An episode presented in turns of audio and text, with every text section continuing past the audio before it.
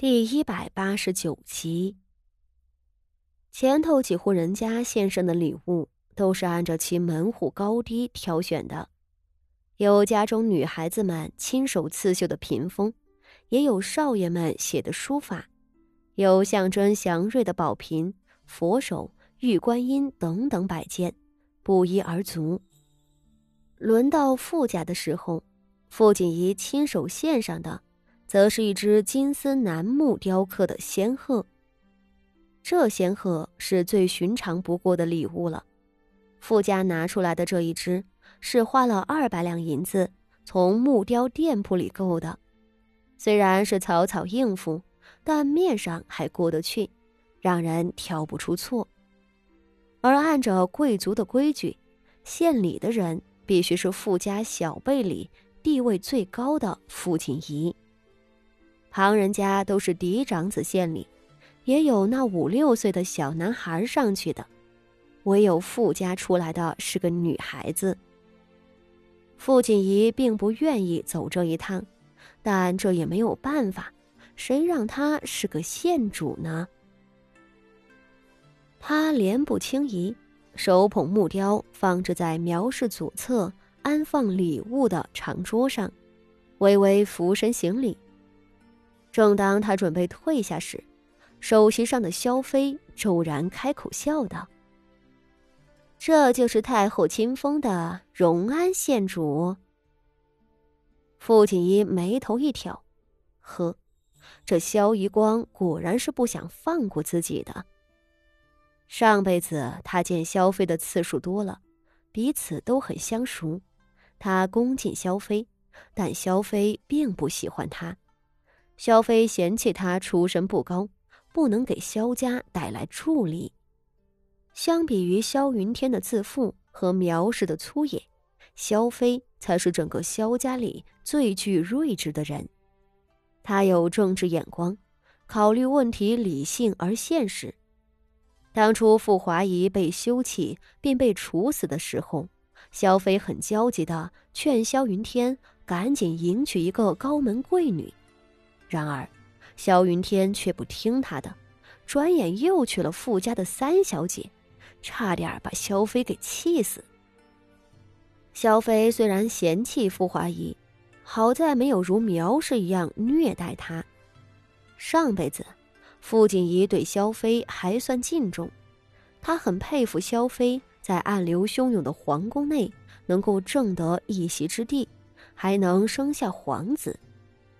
上辈子他的仇人是萧云天和傅妙仪，不包括没有害过他的萧妃。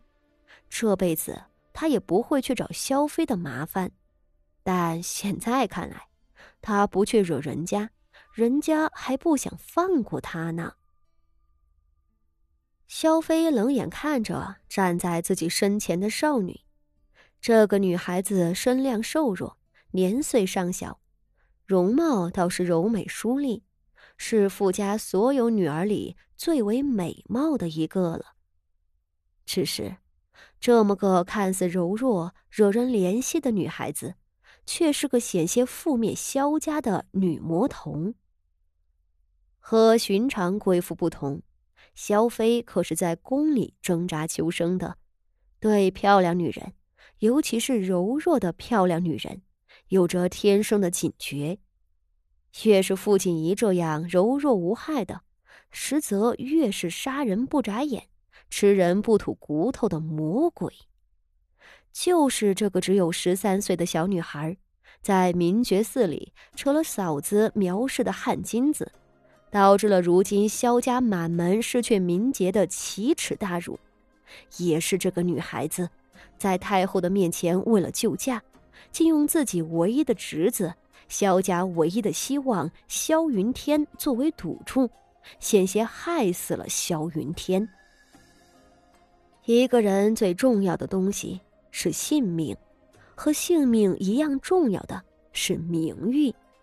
父亲爷啊，你的所作所为可是害苦了萧家上下，现在的萧家与你有生死之仇。萧妃在省亲之前就听苗氏说了此前发生的一切，对傅锦仪恨不能抽筋扒皮。他此次回府，傅家也应邀入宴。此时傅锦仪就站在他的面前，他怎能放过？荣安县主很厉害，身为一个三品文官的女儿，竟小小年纪成为县主，羡煞旁人。萧妃轻巧的笑着道：“荣安县主，不知你可否赏脸，在本宫身侧同坐呢？”傅锦仪一怔，提眉道：“娘娘抬爱了，只是臣女出身粗鄙，哪里配坐在娘娘的身侧？”萧妃就知道他会这样说，好整以暇的道：“本宫说你配的。”你就是配的。说起来，你是萧家的姻亲，本宫早就想与你亲近了。身后的宫人们已经搬了一只绣墩，放在了萧妃坐席的边角处。傅锦仪知道这个要求无法拒绝，抬眼一笑，道：“那就承蒙娘娘厚爱。”一臂在绣墩上坐下。台下宾客们大多以为这是萧妃有意抬举亲戚，倒看不出来二人之间的火光。傅锦仪坐在绣墩上，身上虽然恭敬，却压根儿就不会殷勤的伺候萧妃，给她夹菜之类，只自顾自的坐着。他知道，萧妃让自己上座，可不是坐着这么简单呐。果然。刚坐下片刻，他右手侧一位离得很近的贵族少女便站了起来。她约摸十四五岁上下，眉眼婉转，红唇润泽，起身和萧妃祝酒道：“萧妃娘娘真是慈爱，对一个小门小户的臣女也这般疼惜，真儿看着都羡慕呢。”众人的目光都朝这女子望了过去。只见她身着五彩海棠百褶裙，外头罩着绯色绣祥纹孔雀球，清灵灵的，观之动人。她乍然高声开口，许多贵妇小姐们都皱起了眉头，觉得此女有些骄横。然而，当看到她的面目时，大家却收起了不满之心。原来是安国公冯家的千金冯小姐。有两个满脸堆笑的女孩子忙朝她笑道：“ 冯小姐今日也来赴宴。”